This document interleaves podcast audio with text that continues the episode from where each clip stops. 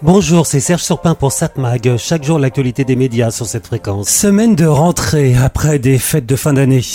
Le temps de faire en quelque sorte un bilan de ce qui s'est passé du côté des médias, de la communication des écrans. Ce qui s'est passé et ce qui s'annonce aussi. Puisque je parle dans le poste de radio, comme on disait avant, Bon, je sais, vieille expression qui ne correspond plus tant que ça à la réalité de ce qui se passe sur le terrain. On va rappeler qu'environ 20% de l'écoute de la radio se fait désormais en numérique, sans passer par la FM. 20% c'est beaucoup et c'est finalement peu. Ce chiffre veut d'ailleurs tout dire et ne rien dire. L'écoute numérique de la radio se fait via Internet, via les sites des radios, via des applications, ça passe par les smartphones, par les ordinateurs et aussi via le poste de télévision l'écoute numérique passe aussi de plus en plus par le DAB+, qui, je vous le rappelle, permet, à côté de la FM, qui est en analogique, de diffuser en numérique des radios via des réseaux hertziens. Avantage, là où un émetteur diffusait une radio, le même émetteur peut diffuser une quinzaine de radios. On a alors plus de choix de radios disponibles, alors que la bande FM est saturée.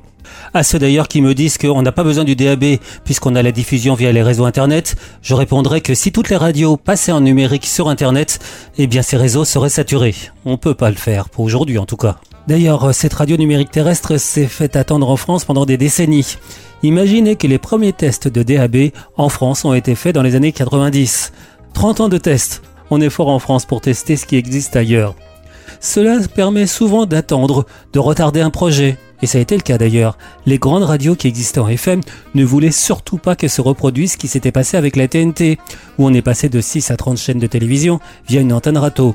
Pour schématiser, TF1 est passé de 40% d'audience à moins de 20%. Donc les radios comme Europe 1, RTL ou RMC ont tout fait pour retarder le lancement du DAB+.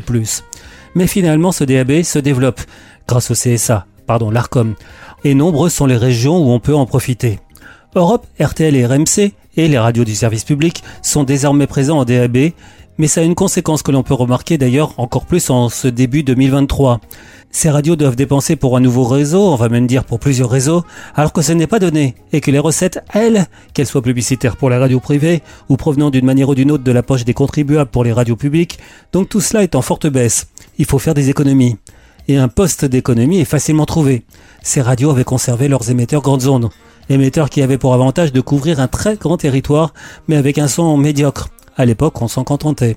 Mais depuis le développement de la FN dans les années 80, presque plus personne n'écoutait ces grandes ondes.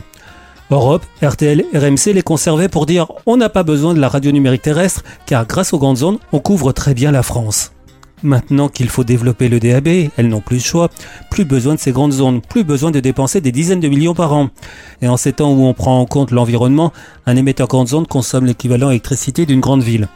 Donc, abandon de ce mode de diffusion, les grandes ondes, par les radios. D'abord France Inter, puis Europe 1, ensuite RMC, et donc, en ce 2 janvier, arrêt de l'émetteur grande zone de RTL. Alors oui, ces radios ont perdu quelques auditeurs, mais pas tant que ça et la plupart des auditeurs continuent à recevoir leur radio favorite via Internet, si la réception n'est pas possible via la FM ou le DAB. Pour résumer, plus aucune radio française n'émet en grandes ondes. La France n'est pas le seul pays d'ailleurs où on a laissé tomber ce mode de diffusion. C'est normal, la radio évolue, ça me rend d'ailleurs optimiste pour la radio. Qui dit évolution dit qu'il y a un avenir mais on sait que désormais la radio est en concurrence avec pas mal d'autres euh, médias, d'autres sons qui nous arrivent d'un peu partout. Et ça, c'est une autre histoire. Cette mag, l'actu des médias. On reprend nos bonnes vieilles habitudes d'avoir la télévision ce soir vers 21h sur la TNT, sur TF1, Equalizer. Equalizer, pardon. On peut le dire en anglais ou en français. Alors c'est pas la série qu'on a pu voir euh, il y a quelques années, c'est une reprise d'ailleurs, c'est une adaptation de cette série.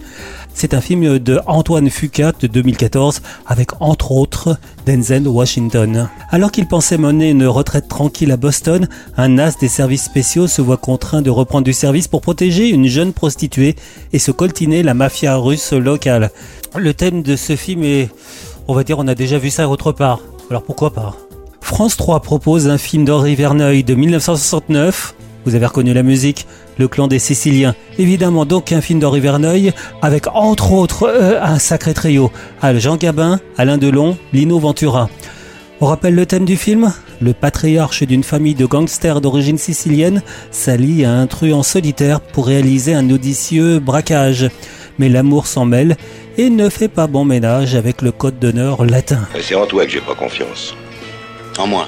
Oui, parce que tu dépasses pas le niveau de la ceinture. Donc, euh, oui, il y a la musique. qu'on se rappelle. Très bon film, mais enfin donc cette musique signée Ennio Morricone. Arte propose un autre standard, un autre classique du cinéma, L'Emmerdeur, une comédie d'Edouard Molinaro de 1973 avec bien sûr encore Lino Ventura et Jacques Brel. En 1973 à Montpellier, comment un honnête homme cherchant une épaule complaisante pour épancher ses peines de cœur en vient à compromettre la mission d'un tueur à gages. J'aime bien parler avec vous. C'est drôle parce qu'on se connaît pratiquement pas et puis vous m'êtes très sympathique. Vous maintenant, c'est laisser tranquille. Vous comprenez? Tranquille Je vous en donne du souci, hein. Là encore donc, un classique à voir avec plaisir sur Arte ce soir. Mais je crois que je vous conseillerais de regarder ce soir France 2 qui propose une série de science-fiction. Oui, pourquoi pas. Ça s'appelle Vortex. C'est avec entre autres Thomas Sisley et Camille Clarisse. 2025, à Brest, lors d'une enquête, un officier de police découvre par hasard qu'il peut communiquer avec sa première épouse, décédée en 98. Ah. Zoé Isabelle Lévy, 45 ans. Y'a quoi, Ludo? Sur cette plage qu'on a retrouvé sa femme. Tu déconnes? J'ai vu Mélanie. On est en 2025. 98. Je vais vraiment mourir là On peut peut-être empêcher ça.